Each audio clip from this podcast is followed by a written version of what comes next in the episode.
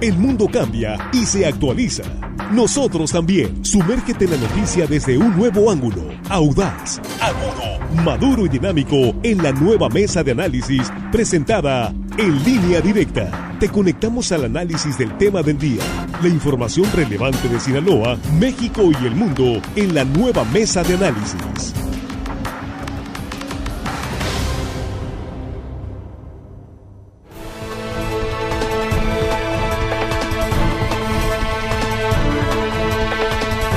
Estamos de regreso, ya estamos aquí, sí, en la mesa de análisis de línea directa. Es la primera emisión de este jueves, ya, jueves 10 eh, de febrero. Y con un gusto, en verdad, saludarle y decirle gracias por continuar con nosotros. Vamos a tener un gran tema hoy de nuevo aquí en la mesa. Y aquí están nuestros compañeros ya en el estudio, en la mesa de análisis. Jesús Rojas, ¿cómo estás? Buenos días. ¿Qué tal, Víctor? Buenos días. Buenos días a los compañeros y, por supuesto, buenos días al auditorio. Juan Ordorica, ¿cómo te va? Muy buenos días. Bienvenido. Muy buenos días, Víctor, Jesús, hermanos, los compañeros ahí en la producción y, por supuesto, el auditorio que ya jueves, jueves, que quieren caer en la tentación de que es viernes, pero no, no caigan, es jueves, nos están escuchando, ¿no? No es, no es viernes, es, es, jueves. Es jueves, no caigan, no caigan. Armando Ojeda, ¿cómo estás? Buenos días, bienvenido. Muy bien, estimado Víctor Torres, amigos, Jesús y Juan, acá los jóvenes guerreros de la producción, un gusto saludarlos a todos. Víctor y a toda la gente que nos escucha aquí en nuestro queridísimo estado de Sinaloa. Y más allá de nuestras fronteras, amigo, que sabemos que mucha gente nos sigue. Así es, y agradecidos por eso, eh, antes que nada.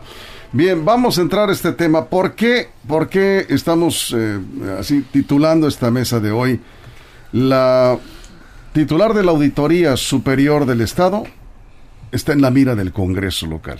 Jesús, iniciamos la mesa. Sí, está en la mira porque desde que comenzó la legislatura ha habido voces que hablan mal del trabajo y el desempeño de la auditora. ¿Quiénes? Eh, diputados. en general, fíjate, he visto mm. menos del Partido Revolucionario Institucional, he visto diputados de Morena, diputados y diputadas del, Paz. del Partido Acción Nacional y del Partido Sinaloense, por supuesto, que creo que, que son los que más críticas han hecho, por lo menos en los últimos, eh, en los últimos meses.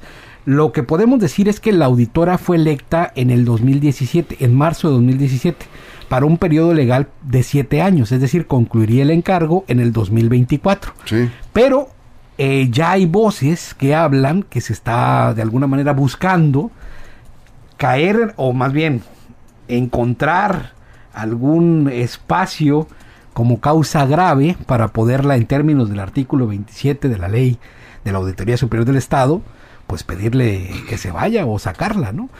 Ahorita platicamos en el transcurso del programa cuáles son estos temas y estas causales. Y bueno, algunos consideran que se está complicando más el escenario de la titular de la auditoría por esta polémica, este escándalo que se ha dado con el asunto del fideicomiso de la sección 53 del CENTE y el manejo de los dineros de los eh, maestros. Vamos contigo, Juan. Sí, bueno, aquí Jesús me ganó un poquito la parte jurídica, pero bueno, no hay problema. Eh, ahorita voy a ahondar en eso también. Aquí lo que, lo que podemos ver es que claramente van por la Auditoría Superior del Estado porque les gusta ese puesto y obviamente el poder, el poder, entiéndase como todo el sistema judicial sí, judicial, legislativo y ejecutivo que en estos momentos está muy cercano a Morena, pues quieren también todos estos órganos autónomos y uno de esos es la Auditoría Superior del Estado. Ya fueron por la Fiscalía, la consiguieron y ahora van por la Auditoría Superior del Estado, que eso no quede duda, ¿eh? lo van a intentar. No la tienen tan difícil, ¿eh? no es tan difícil. Una precisión, la Auditoría no es un órgano autónomo, es un órgano técnico. Sí, correcto. Está bien. Del Congreso. Está bien. Sí para efectos de la gente que nos entienda en, en, las radios escucha, todos los órganos que no pertenecen al gobierno, llámese como se llame, un órgano técnico, van por ellos. Donde hay presupuesto, quieren, incluso hasta el, hasta el Instituto Nacional Electoral aquí en Sinaloa, en una de esas van por ahí. Pero lo que quieren, repito, no está tan difícil como es la Fiscalía. El artículo 27 en su sección, eh, el artículo 27 de la Ley Orgánica de la Auditoría Superior del Estado, en su sección 7, eh, dice, está muy fácil obtener una evaluación no satisfactoria en la comparecencia ante la Comisión de Fiscalización o el Pleno del Congreso respecto a su desempeño. Esa es una causal de, que la puedan remover.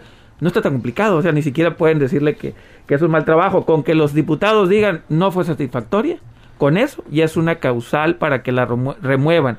La tienen muy sencilla los diputados si quieren removerla y poner a alguien afín, que no tiene nada de malo. Todos los, todos los grupos políticos lo han hecho eternamente así. La desgracia es que este sistema político actual dijo que era diferente y al parecer al parecer no es así. A ver, Armando. Bueno, eh, este órgano técnico, sí, interesante, dependiente del Congreso del Estado, y por ende, pues el Congreso tendría las facultades para remover un cargo de esta naturaleza. El 14 de marzo del 2017, Emma Guadalupe Félix Rivera rindió protesta como la nueva titular de la Auditoría Superior del Estado de Sinaloa, la ACE. 38 diputados de la 62 legislatura le dieron el voto, uno se abstuvo en ese tiempo y el otro estuvo ausente.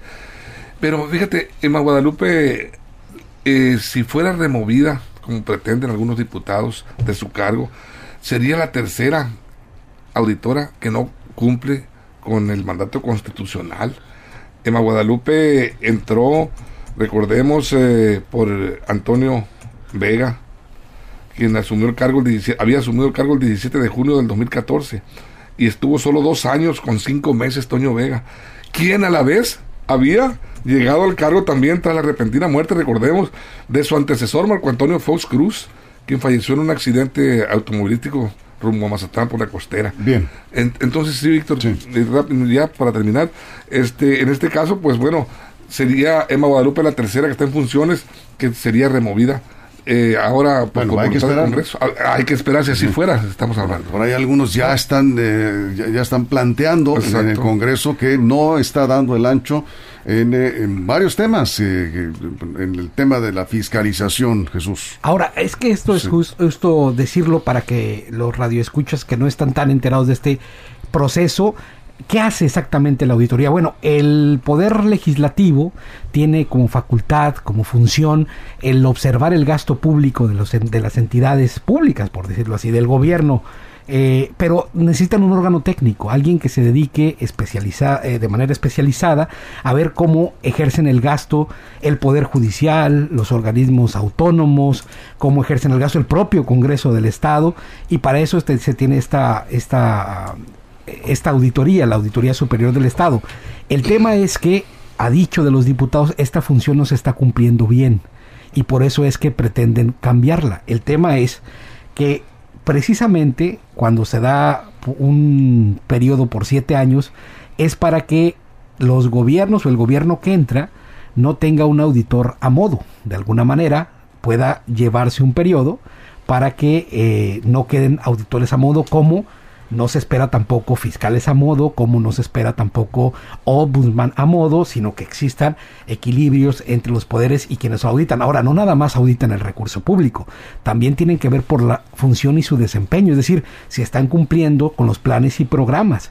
Es un tema es un tema económico, es un tema de, de, de, transparencia, de rendición de cuentas, pero también de, sanción. Eh, sin embargo, algunos eh, diputados, ya mencionamos principalmente de Morena y del Paz, han señalado que precisamente la actual titular de la Auditoría Superior, Emma Félix Rivera, ha sido pues una eh, auditora a modo de la anterior administración estatal que dejó pasar muchas cosas incluso señalamientos que hizo el anterior presidente de la Comisión de Fiscalización del Congreso, que fue reelecto, pero ya no es presidente de la comisión, el diputado de Morena, este Marco, Zazueta, ¿no?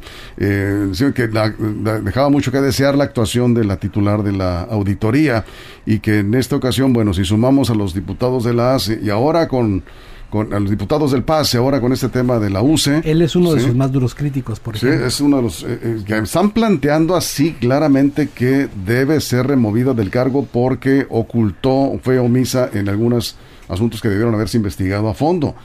Juan, vamos contigo. Sí, bueno, eh, ayer lo reclamábamos aquí de que la auditora, la auditora era de las principales que tendría que salir a dar la cara a explicar por qué dejó pasar este tipo de situaciones. Pero salir a dar la cara y que la remuevan son cosas diametralmente diferentes. Dentro de sus funciones y obligaciones está eso, informar el por qué este tipo de cuestiones no las transparentó en su momento. El problema es que seguimos simulando, seguimos en un sistema altamente simulador. Por un lado, queremos hacer que nuestros organismos autónomos, nuestros órganos técnicos sean independientes del poder político, pero por otro lado, en el momento que hay un cambio de gobierno, desde ese momento ya se quieren apoderar y apropiar de todo. Ahí este gobierno, este sistema, este modelo eh, político es exactamente igual que el anterior. Quieren un uno a modo. Entonces, ¿para qué tenemos esas leyes? Mejor, ¿para qué simulamos de ponemos ahí, hay que tener un, un, un auditor de siete años, auditora en este caso de siete años, un fiscal por no sé cuántos, cuántos años, si al final del día van a hacer lo que les da la gana y van a poner al que les da la gana. Y el poder político, porque es el poder político, se va a imponer al no poder técnico, pero vamos a las personas que técnicamente tendrían que hacer su trabajo. Eso, eso en todos lados es simular. Vivimos en un estado de alta simulación política que todos, todos los políticos quieren el poder en su concentración total y máxima. No quieren que nadie, nadie, nadie, nadie les diga que están mal si no pertenecen a su equipo. Armando. La pregunta es, ¿por qué se quiere remover a, la auditora? ¿Es, eh, ¿Es falla técnica o falla política? A quienes, a quienes les está fallando al pueblo en su, en su encomienda de aplicar la ley, sea quien, a quien sea, como ella lo dijo al momento en que asumió el cargo en el Pleno del Congreso del Estado, dijo que aplicaría la ley con firmeza y, con toda voluntad. bueno, yo creo que este, este eh, asunto, coincido con Juan, es un tema político, porque está muy claro, a ver, ¿quién llega a un cargo de esta naturaleza sin un apoyo político? Sin la mano de un padrino, de un padrinazgo, de un grupo que la abrace, le dice, tú vas a hacer, nosotros te vamos a apoyar. Y desde ese momento se está generando el compromiso político y el compromiso eh, en el desarrollo de sus funciones. Y creo que con ella y con quien venga, si sigue el mismo mecanismo de elección, va a ocurrir lo mismo. Entonces, en estos momentos, eh, esto afloró lo de la idea de removerla a la, a la superior a, raíz del problema de este que se generó con lo de la ACE. Se hizo, la UCE. perdón, de, la UCE, sí, sí de la UCE. UCE y la ACE. Y la UCE y la ACE, como, le, digo que, que, hace o hizo la ACE para saber el uso que los tuzos osaron hacer mediante el usufructo de la UCE. Bien, Jesús. Pero yo creo que viene desde antes. Mira, eh, ya otros diputados habían eh, digado, dicho su inconformidad por el tema de las auditorías en general, a las secretarías, algunos ayuntamientos, algunos órganos autónomos desde entonces, pero luego también se hizo una profunda división cuando se entró al tema de los vuelos del gobernador, eh, del ex gobernador Quirino Ordaz. Ahí la auditoría hace poco eh, pues dijo que, que aceptaría en un momento, en principio dijo que aceptaría el año pasado, y ya después, este año, en, los primeros días del año, dijo que no tenía facultades para entrar a la investigación de los vuelos del exgobernador, quiénes volaban, por qué motivos y todo, en información que debiera ser eh, enteramente pública además de otras cosas que se han ido presentando. Una de ellas es una iniciativa que les acaban de, que acaban de presentar un grupo de diputados de diferentes partidos políticos para hacer un buzón es decir, para hacer un buzón para que de manera directa se puedan presentar denuncias, incluso anónimos, contra servidores públicos para que puedan ser auditados. Eso es Juan. Ahora, la incongruencia total también de este Congreso.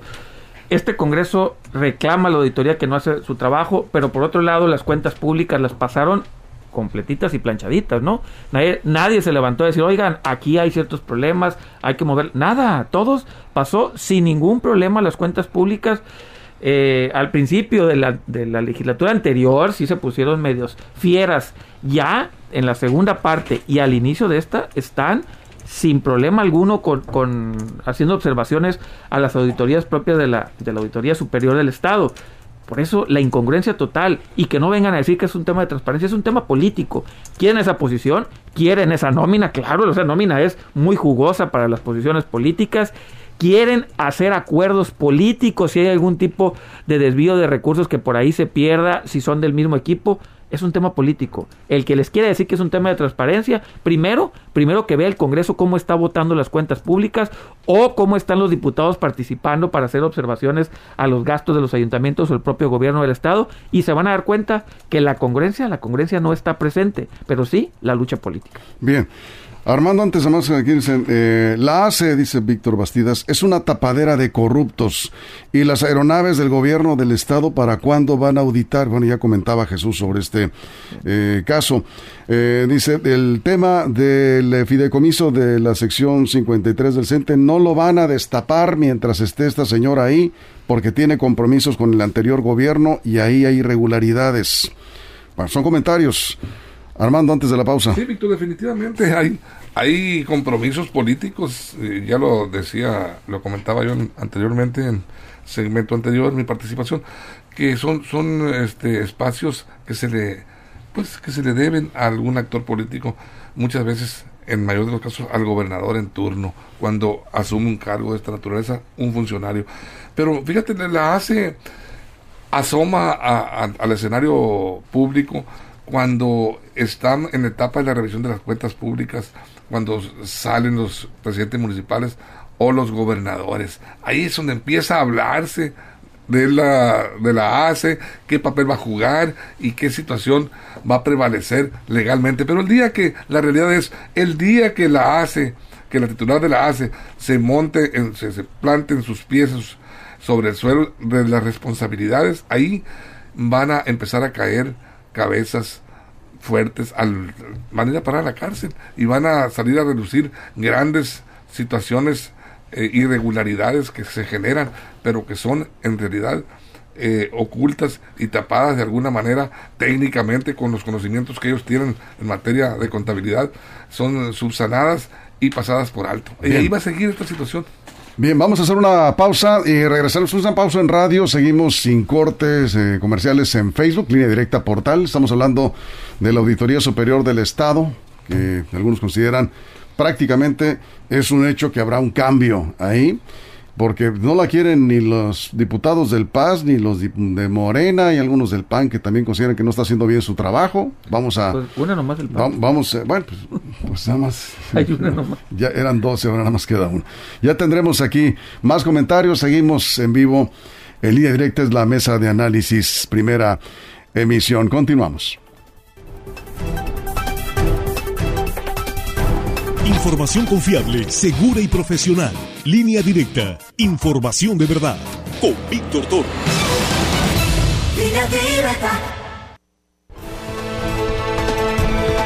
Aquí estamos de regreso en radio, estábamos acá en Facebook, a veces nos vamos un poquito de paso en el corte, pero ya, ya estamos de regreso, estábamos eh, comentando aquí con Armando Jesús y Juan. ¿Tú crees entonces que es una oportunidad para Emma Félix eh, de demostrar que sí, claro. tiene compromiso, vamos, con su, vamos a su, con su encargo. Con el encargo aquí no se puede decir que, con el pueblo, o sea, con lo que establece la ley. Y es que luego somos muy dados a decir que todo sirve o nada sirve y que la auditoría no sirve para nada. No, claro que no. La auditoría ha hecho recomendaciones, ha presentado solicitudes de aclaración, promoción del ejercicio de la comprobación fiscal, promociones de responsabilidad administrativa y ha iniciado procedimientos contra funcionarios que no han eh, de alguna manera cumplido con la ley, con la obligación de, transparentar el gasto o ejercerlo de manera correcta. Es decir, creo que ha hecho un trabajo y está ahí y está en sus informes. El tema es que en la gran exigencia que ahora no solamente es la exigencia de un gobernador, yo creo que en este momento es la sociedad completa la que está exigiendo entrar al fondo de algo tan importante como el fideicomiso. La auditoría tiene total facultad para poder intervenir y ver qué hay de fondo en lo más profundo de esto que ya como digo no es una exigencia solamente de un grupo político sino de la sociedad y creo que aquí tiene una gran oportunidad la auditora precisamente para demostrar de qué se está hecho. Eso es. Un, tema que sí generó mucho ruido es precisamente esto de las bitácoras de vuelo, ¿no? De las aeronaves del, del, gobierno del Estado que fueron usadas por el, eh, el exgobernador Quirino Ordaz, próximo embajador. Sí, bueno, ¿va a ser o no va a ser embajador? Pues, ya no se sabe.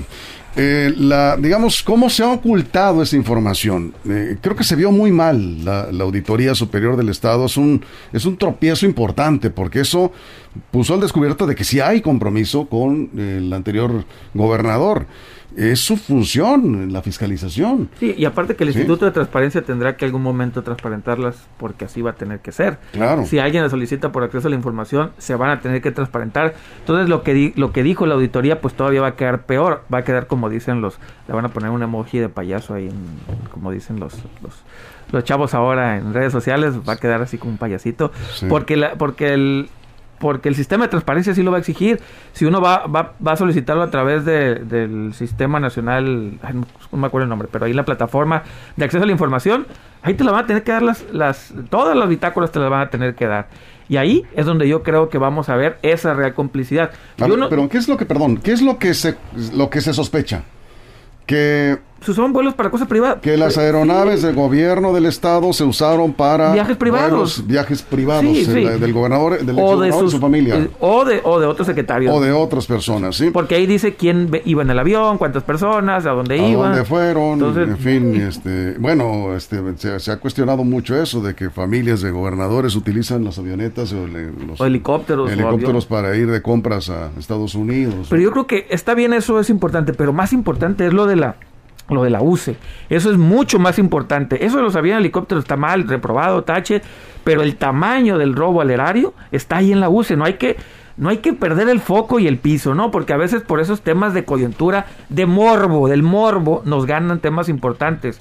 El tema de la, el tema de la UCE, porque no solamente implica esta auditora, implica a toda la institución de la Auditoría Superior del Estado, porque fueron varios auditores, varios exenios, y ahí es donde vamos a poner a prueba a toda la auditoría, no a, la audit- no a esta auditora en, en lo particular, sino a toda la auditoría. Ahí, perdón, no hay que perder el foco. Lo de los aviones, malo, mal hecho, pero eso es por morbo. Lo otro, si es un real robo al erario, grande, de grandes proporciones, ahí es donde todos tenemos que enfocarnos. Eso es Armando. Las grandes incógnitas eh, que este, giran alrededor del, del tema de la UCE, ahí están presentes. Y son, como bien lo dice Juan, son históricas ya de muchos años atrás, que involucran a varios gobernado- exgobernadores y que el gobernador en funciones, Rubén Rocha Moya, ha mm, pues destapado, Sí. ha sacado a la luz pública. Rocha Moya dice... Está "Ahí destapando la cloaca". La cloaca. Sí. Y en esa cloaca van a saltar gusanos, sanguijuelas y todo tipo. Víboras pocatas. Por eso yo decía ahorita que, que el gran reto que los diputados deben ponerle, eh, a- a condicionar a la, auditora para seguir en su cargo es resuélvenos y acláranos este asunto y si ella lo hace cabalmente conforme a las necesidades y a las eh, exigencias de la sociedad y los diputados podría prevalecer. Eh, Yo digo que tengo mis dudas porque decía anteriormente en el segmento anterior que están involucradas grandes personalidades, personajes del tema político, quizá empresarial. Hay mucha gente involucrada de buen peso y de buen nivel que va difícilmente se va a atrever a la auditora, creo yo, a sacar a la luz pública y decir, aquí está, estos dineros se fueron, se canalizaron, se lo robaron o se apoderaron de él estas personas a través de estos años. Entonces es difícil el tema, ¿eh? Y, y bueno, habría que ver en la respuesta de la auditora, en este caso. A- Aquí nos dicen este, que no hay exactitud en la información de que la auditoría no se ha negado a revisar las bitácoras de vuelo para informar el costo de la operación de los vuelos de las aeronaves del gobierno del estado en la administración de Quirino Ordaz. No, sí, sí se negó y por escrito lo comunicó la Comisión de Fiscalización del Congreso del Estado. Dijo que eh, es una serie de argumentos. temas legales, ¿no? De, de seguridad. que se requiere Pídanlo un a dictamen, información, se los van a tener Sí. que se dar. requiere un dic- sí, pero pues para eso está la auditoría, o sea, tiene que rendirle cuentas, es un órgano técnico, como bien decía Jesús, del eh, Congreso del Estado, que para eso está precisamente para revisar, si no estás para eso, o unas Claro. cosas sí y otras cosas no. En el, en el informe por escrito que le dio a la Comisión de Fiscalización del, del Congreso del Estado, que preside el diputado del PRI, Sergio Mario Arredondo, le dijo que no, porque tenía que solicitar la aeronáutica civil, un peritaje, y que sigue, o sea, una serie de argumentos que francamente ponen al descubierto de que no hay voluntad de ir a fondo. ¿Cuáles son las razones? Yo las desconozco. Jesús y luego Juan. Sí, nada más decir, por ejemplo, que en el 2020 la auditoría presentó 25 denuncias eh, por diferentes procedimientos para atención a daños o al erario, por diferentes asuntos, incluso por incompetencias. Si hay un funcionario que es incompetente para sus funciones, también se puede eh, iniciar un ejercicio de sanción. Ahora, eh, este creo que es el fondo del asunto. La auditora ha trabajado, ha hecho lo suyo, ha abierto, creo que, yo creo que esta es una de las auditorías más abiertas a la ciudadanía en tanto a la información que se, que se da. Sí. Pero ahorita la discusión que está es en el fondo del asunto, hacia dónde llevan estas Claro. auditorías Sí. y en temas medulares y trascendentes para la vida Es- pública. a eso vamos, ¿no? O sea, si el trabajo de la auditoría, Juan, no va a concluir en que se esté eh, eh, aplicando sanciones y aplicando, vamos, un, un, un, este, una estaquiel a este tipo de manejos turbios y además secretos en el tema de, yo insisto, y creo estoy de acuerdo contigo, no debemos de perder de vista el tema del fideicomiso. Sí, sí, no. A ver, Cente enfo- 53. enfóquense, enfóquense. Sí. Y el tema de, de este de las aeronaves, voy a jugarle un poquito al abogado del diablo. También la auditoría debe de cuidar mucho qué información da, aunque sea el Congreso el que se lo está pidiendo, porque puede estar transgrediendo otras leyes. Ellos no lo saben y tienen que protegerse haciendo eso. Repito, jugándole al abogado del diablo, siendo funcionario público de la auditoría, tampoco puedo soltar toda la información que me piden porque tal vez, tal vez existe alguna ley que yo esté rompiendo por entregar esa información. Ellos lo que están buscando es protegerse, tal vez, o, o ser cómplices. Lo más seguro es que es buscando ser cómplices para esconder, pero jurídicamente digamos que tienen esa, esa salida. Ellos deben de, antes de entregar una información, estar seguros que bajo ninguna circunstancia están rompiendo leyes. Sí, o bueno, pedirle al Congreso, eh, digamos, las herramientas legales que permitan hacer su trabajo. Sí, pero de entrada, así como está, así Sí. como se la pidieron, si un funcionario de la auditoría, un servidor público, da esa información sin tener la certeza jurídica de que no le va a suceder nada, está difícil, ¿no? Tiene, por eso tienen que preguntarle a todo el mundo, por eso yo decía, pídanle a través de acceso a la información, porque ahí sí, ahí sí cubren todos los requisitos legales para que cuando llegue esa información no se rompa ninguna ley. Jugándole la Bien, abogado del ah, diablo. Muy bien. Armando, Mira, la realidad, aterrizando, si la ley se aplica en el caso de la UCE, tal y como el gobernador Rubén Rocha Moya ha prometido y ha solicitado, alguien debería ir a la cárcel, sin duda alguna. Pero eh, veamos los actores que están involucrados. Dos entes importantísimos, gobernadores, ex, eh, exgobernadores del estado y, por otro lado, el sindicato de maestros, la CENTE, que ahí está el conflicto en- entre ambas partes. Yo creo que en- entre ambas partes hay responsabilidad y hay este gato escondido ahí, entre ambas partes. ¿Y qué va a pasar? Cuando ven que le va- está llegando la lumbre, yo pienso que va a haber un diálogo, un acercamiento, tiene, irá a ver seguramente, y buscar de alguna manera una salida airosa, un borrón y cuenta nueva, y este vender la idea de que las cosas se aclararon a la, la- a la ciudadanía y decir señor aquí no pasó nada a partir de este momento se sigue ya este es el propietario este es el arrendador y salen las eh, las, eh, las cuotas de pago de renta si es que se va a pagar por parte del gobierno y vamos dándole para adelante Bien. podría ser uno de los pasos a seguir Jesús. Pues yo creo que lo que viene para las próximas semanas y meses va a ser muy interesante. Este es un tema del que poco hablábamos en Sinaloa porque no, no se podría configurar. No, es que no Era sabía nada. impensable Sí, antes poder sé. hablar de que el Congreso estuviera exigiéndole a la auditoría entrar a la investigación profunda de un fideicomiso.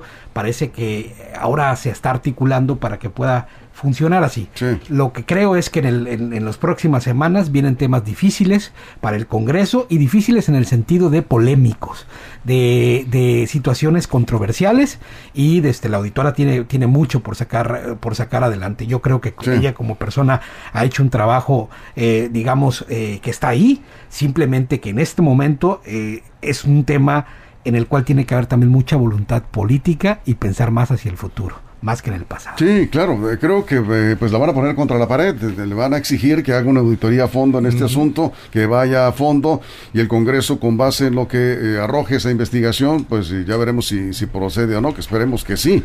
Juan ha apostado de que no va a pasar nada, Nada. con este tema del fideicomiso del CENTE 53, que trae perdidos cuántos millones? ¿Ciento qué? 300, algunos hablan de Tres- 300. más de 300 más de 300. millones de pesos, eh, de- por lo bajito, algunos 350, 300. de lo de ahorita, ¿no? Sí. Más lo del pasado que el 20 años. negociazo que, que se hizo, al que no es ajeno ni la parte de la dirigencia sindical de la sección 53, ni del gobierno del Gobiernos. Estado. Gobiernos. Gobiernos. claro, sí, solo de la- del Gobiernos. ente, de- del Estado, en donde varios exfuncionarios estarían ¿sí? siendo Y investigados. ayuntamientos de Culiacán también.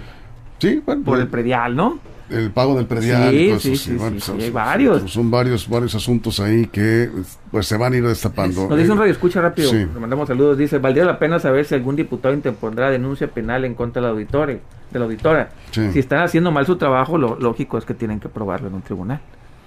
Sí, Pero la ley dice que no, la ley con que dice que no les guste la pueden quitar. Yo creo, no sé, Armando, cómo ves, pero a mí me parece que le van a pedir amablemente a la auditora que eh, tome sus cosas y se vaya. para que venga un nuevo auditor y que sí se anime No. Para que vaya un auditor. que- Obedecer órdenes. sí, Pues, obedecer órdenes que no va a imponer. pues sí, porque el Congreso del Estado es quien tiene la responsabilidad de fiscalizar. Sí, y si claro, no tienes claro. un órgano técnico que esté haciendo su trabajo como debe ser, Es la herramienta, ¿no? es la Sí, herramienta, es la herramienta de precisamente ellos, para revisar. exactamente. Eh, el Congreso debe decir, a, a ver, eh, este, el titular de la auditoría, vaya y revise eso porque aquí parece que las cosas Tiene todas las bien". facultades del mundo Claro. legales el Es recurso público. Por supuesto que sí. Cerramos, Armando.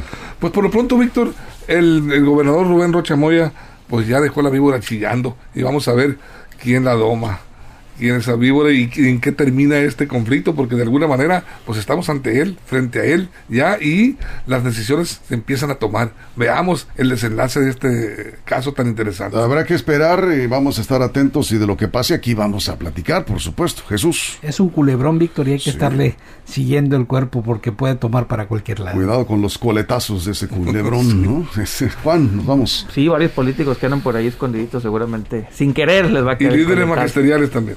De todos. Nos vemos, cuídense mucho. Gracias, Juan. Gracias, Jesús. Buenos días. Gracias, Armando. Gracias, Víctor. En nombre de toda la producción, todo el equipo, muchas gracias. Lo esperamos en punto de la una de la tarde aquí mismo con más información en línea directa. Pásela bien.